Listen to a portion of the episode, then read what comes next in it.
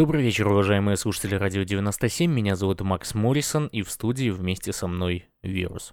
Это шестой выпуск передачи «По стопам Тихановского». В каждом выпуске с нами реальные люди, а соответственно уникальные при этом настоящие истории, ведь ситуация в Беларуси всех людей, кто общается с нами в эфире, затронула по-своему, то есть последствия у всех разные, но их всех объединяет одно – беззаконие и безнаказанность. Целью нашей программы является помощь всем обратившимся в огласке тех проблем, с которыми они столкнулись. И если эти проблемы удалось преодолеть, то это будет ценный опыт, как поступать в подобных ситуациях. А если же все наоборот, то не стоит молчать, нужно попытаться достучаться до тех, кто сможет помочь, ведь солидарность спасет мир.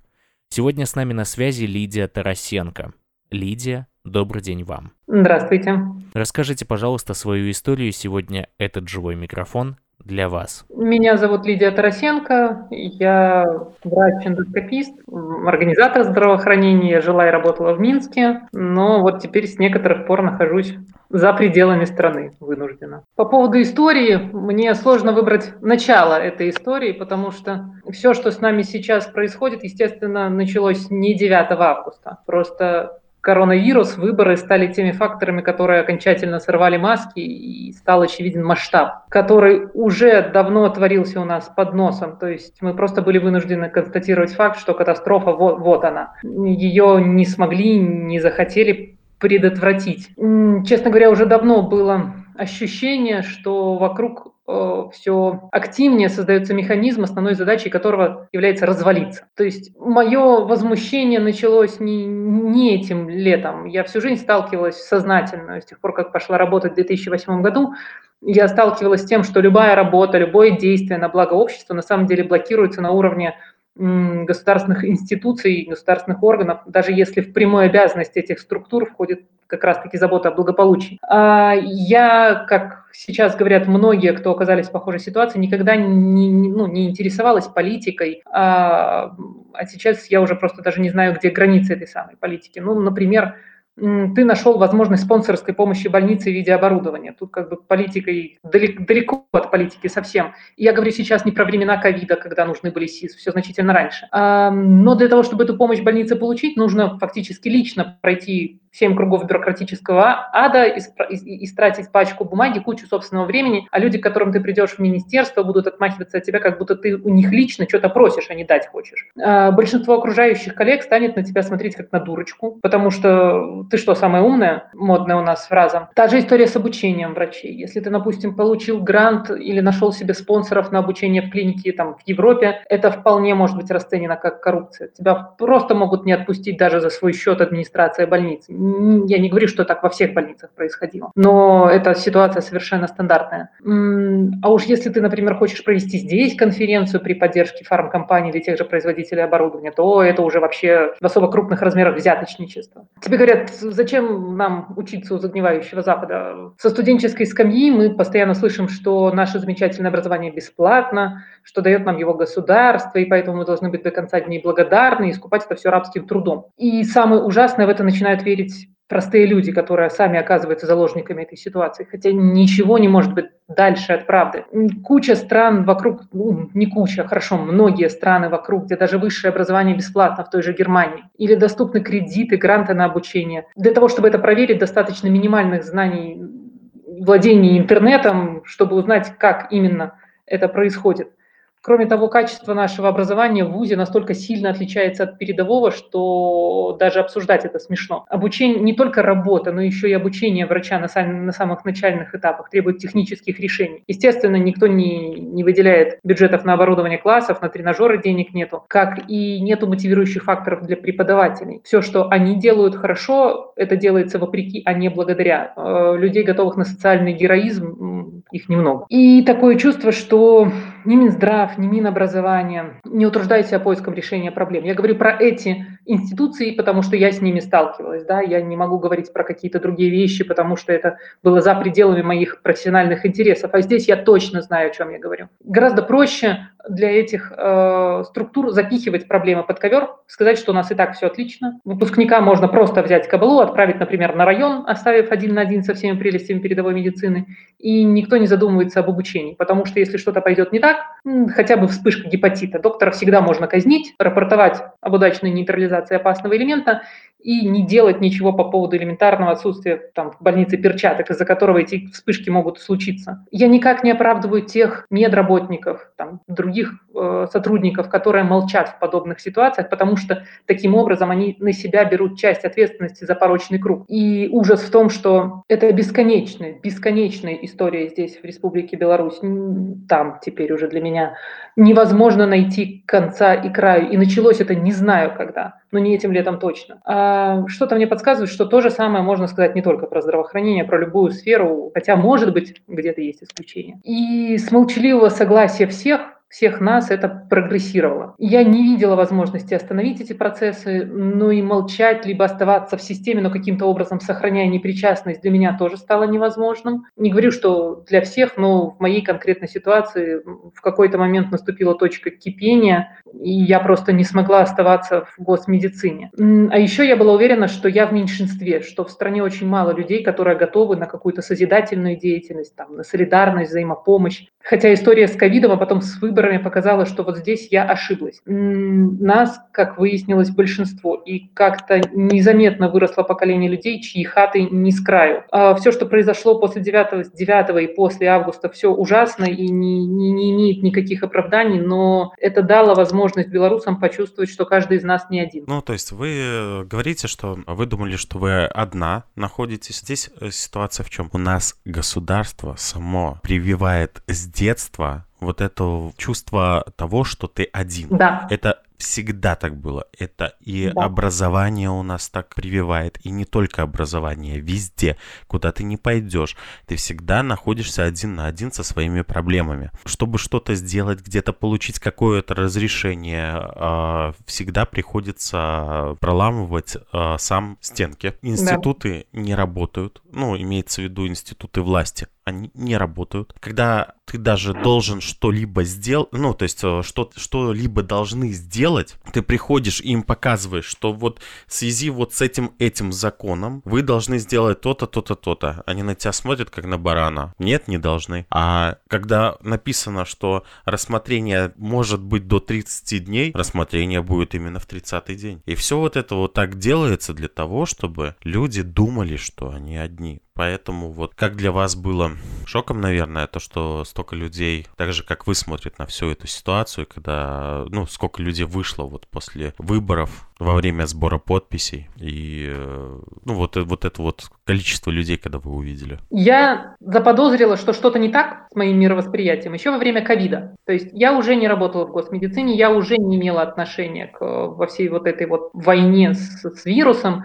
но я с удивлением увидела, что гражданское общество наполнено людьми, которые готовы помогать и готовы что-то делать. Я уже тогда, правда, сначала с недоверием отнеслась к этому явлению потому что у меня претензии были всю жизнь не только к институциям, были претензии к конкретным людям, которые сидят в тех же самых институциях, сидят по тем же больницам, а, не хотят как организовывать выдачу перчаток, так и жаловаться на это. Последняя медсестра сидит, ноет и ничего не делает. Поэтому а... у меня была претензия к обществу глобально. Это потому, что опять же, у нас э, есть еще институт страха. У нас запугивают. И запугивают людей очень сильно и с самого детства. С самого детства, вот вы посмотрите, на улице сиди, сидят маменьки, рядом бегают дети, ребенок там, не знаю, закричал, что-нибудь неправильно делает, дядя милиционер тебя заберет. Ну, это то, что говорит э, мама своему ребенку. Дальше э, у нас у нас идет, э, посмотрите, социальная реклама. Очень много социальной рекламы. Заплати на налоги, там, не, не кури в постели и так далее и тому подобное. Она практически везде напичкана. Это тоже запугивание. И, естественно, везде получается одно и то же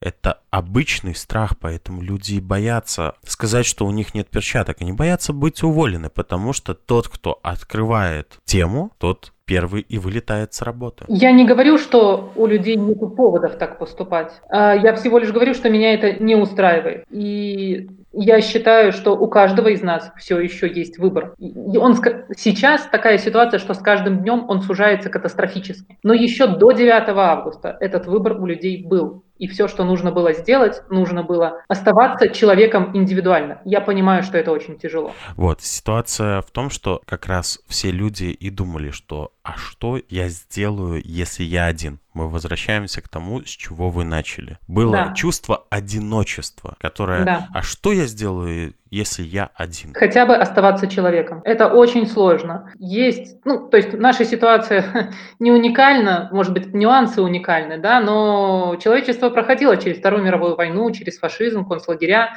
и оставлено огромное наследие воспоминаний, документалистики, художественных произведений людей, которые прошли через все, все вот эти вот истории про концлагеря. И через все произведения фактически всегда идет красной нитью история о том, что можно оставаться человеком даже в этих ситуациях. Можно оставаться человеком даже в ситуации в Беларуси. Можно не ставить галки в нужных местах. Я понимаю, что это тяжело. Я понимаю, что всегда люди начинают думать про свою там зарплату детей и все такое. Но не все упирается в три копейки вашей премии которую на следующий месяц может и не быть. Просто сохраняете лицо человеческое. Это было не так сложно до недавних пор. Теперь я уже не знаю. Как получилось так, что вам пришлось покинуть Беларусь? Я была задержана 9 августа. Ничего, скажем, шокирующего теперь уже про свою, похищенную точнее, э, про свою историю я не могу рассказать. Меня не били. О боже мой, мне так повезло. Похитили меня сотрудники, которые были одеты как сотрудники ДПС. Я провела ночь в РУВД. На следующий день меня отпустили. Потом был суд, который отправили на доработку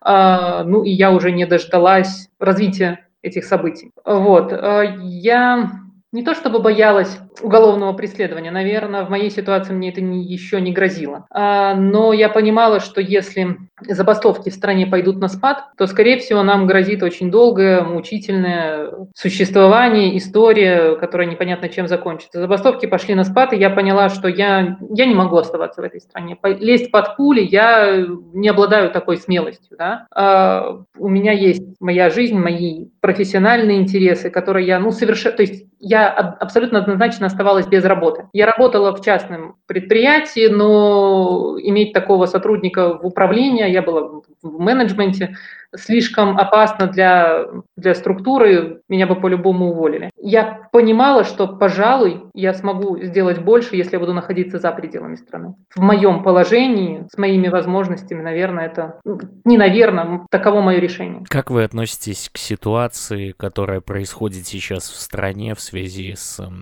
гибелью Романа Бондаренко? Ну, как я могу относиться? Ну, по-моему, тут все как раз-таки однозначно. Если у тебя хоть, хоть капля какого-то эмпатии, человечности есть, все это, конечно, невообразимое просто зверство. Невозможно себе представить, что такая вещь происходит в стране, да, где люди умеют писать. То есть казалось, что это возможно только в каких-то уж совсем так, такого рода происшествия, возможно, в совсем диких племенах, которые до сих пор там бегают полуголые за мамонтом или кто там остался вместо мамонтов.